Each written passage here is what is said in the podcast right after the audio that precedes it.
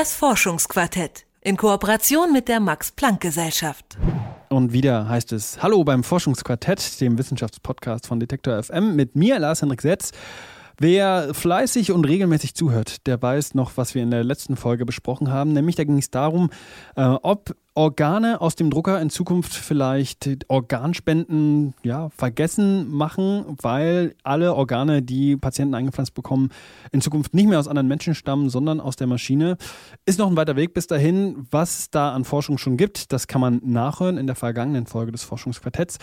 Heute sprechen wir über was anderes. Und zwar, wenn ich mich entscheiden muss und ich nicht so richtig weiter weiß, dann habe ich verschiedene Möglichkeiten. Ich könnte zum Beispiel eine Pro- und Kontraliste machen, alle Argumente abwägen und am Ende die sinnvollste Entscheidung und vielleicht die rationalste Entscheidung wählen.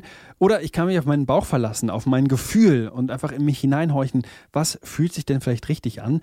Ob man jetzt glaubt, dass man ein rationaler Entscheidungsfinder ist oder vielleicht ein emotionaler mit Bauchgefühl, am Ende ist die Frage eigentlich nebensächlich. Denn Forscher haben herausgefunden, dass unser Wunschdenken unsere Urteilskraft und damit vielleicht auch unsere Rationalität ganz schön beeinflusst. Es wird also psychologisch in diesem Forschungsquartett und dazu begrüße ich meine Kollegin Bernadette Huber. Bernadette, ich habe es jetzt schon ein bisschen vorweggenommen. Ich hoffe, das war in Ordnung.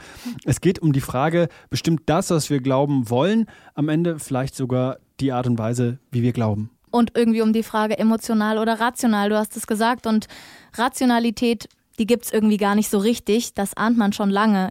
Forscher haben aber jetzt erst angefangen zu verstehen, was da in uns vorgeht, wenn wir Entscheidungen treffen. Und äh, die entdecken immer mehr, wie sehr wir eigentlich beeinflusst werden. Das können Hormone sein oder Tricks von Verkäufern, die eigene Herkunft, die Familie und natürlich unsere Gefühle. Mhm.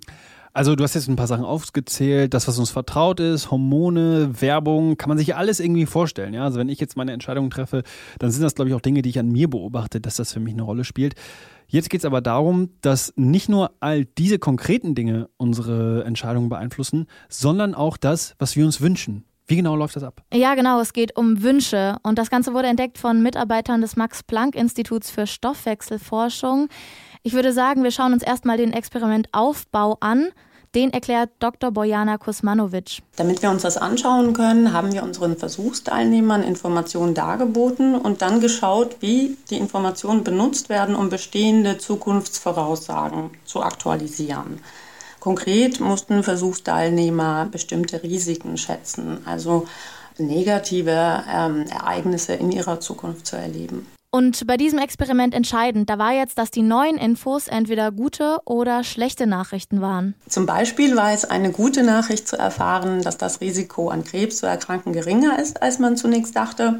Und eine schlechte Nachricht wäre es zu erfahren, dass ein solches Risiko höher ist, als man dachte.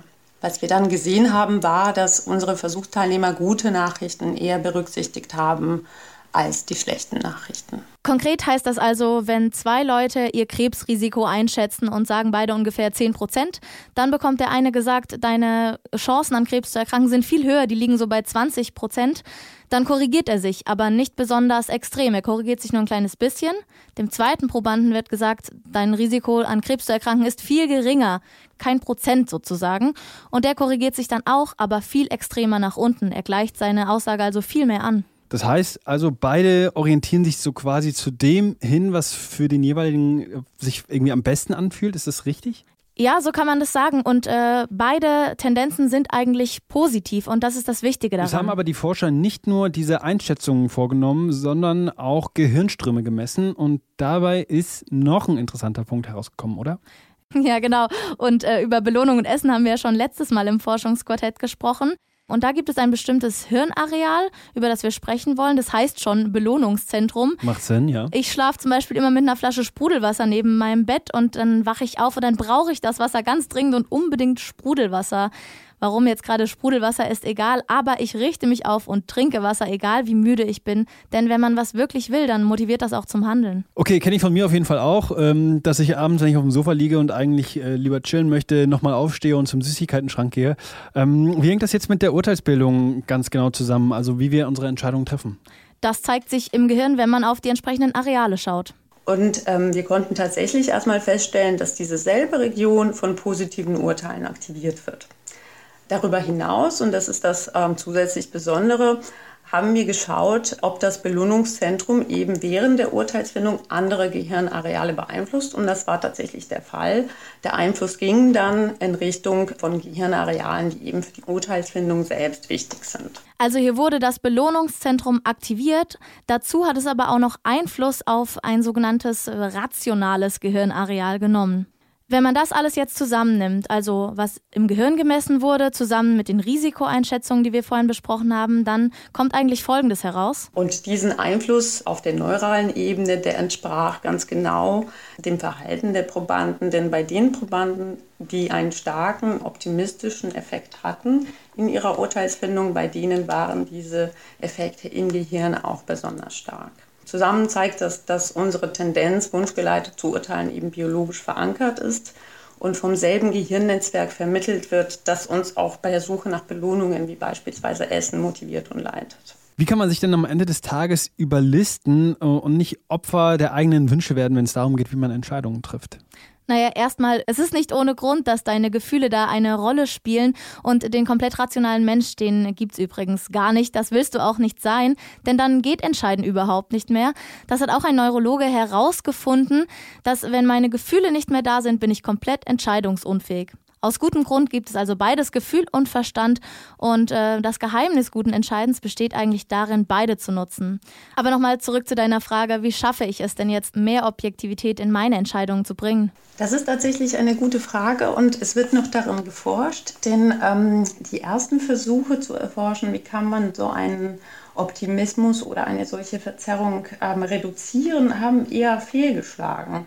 Ähm, ein anderer Ansatz wäre vielleicht, dass man ähm, einen Perspektivenwechsel vornimmt, wenn man beispielsweise eine Entscheidung über ein wichtiges Projekt trifft oder eine wichtige Frage.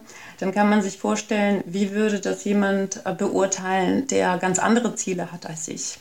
Zunächst aber glaube ich, dass es einfach wichtig ist, um dieses Phänomen zu wissen, denn dann kann man sich wenigstens mal ein bisschen mehr Zeit nehmen bei wichtigen Entscheidungen und auf solche Verzerrungen erstmal achten. Also jetzt wissen du und ich und auch alle Podcast-Hörer, was wir wissen und äh, was wir damit machen. Das müssen wir irgendwie wieder selber entscheiden. Aber ich habe noch was Versöhnliches zum Abschluss. Jeder kennt ja das Gefühl, sich partout irgendwie nicht entscheiden zu können. Und dann tut man ganz gut daran, die Wahl auf morgen zu vertagen und einfach mal ein Nickerchen oder einen langen Schlaf zu halten das zeigen nämlich eine wachsende Zahl von Studien. Die besten Entscheidungen, die trifft man immer noch im Schlaf. Wie wir unsere Entscheidungen treffen, das wird ganz stark davon beeinflusst, was wir uns eigentlich wünschen. Wie das funktioniert, hat mir meine Kollegin Bernadette Huber erklärt. Vielen Dank, Bernadette. Und ich wünsche mir an dieser Stelle, dass Sie dem Forschungsquartett folgen, entweder auf Apple Podcast, Deezer, Google Podcast, Spotify, im Podcatcher Ihrer Wahl oder auf detektor.fm und sag bis zum nächsten Mal. Das Forschungsquartett in Kooperation mit der Max Planck Gesellschaft.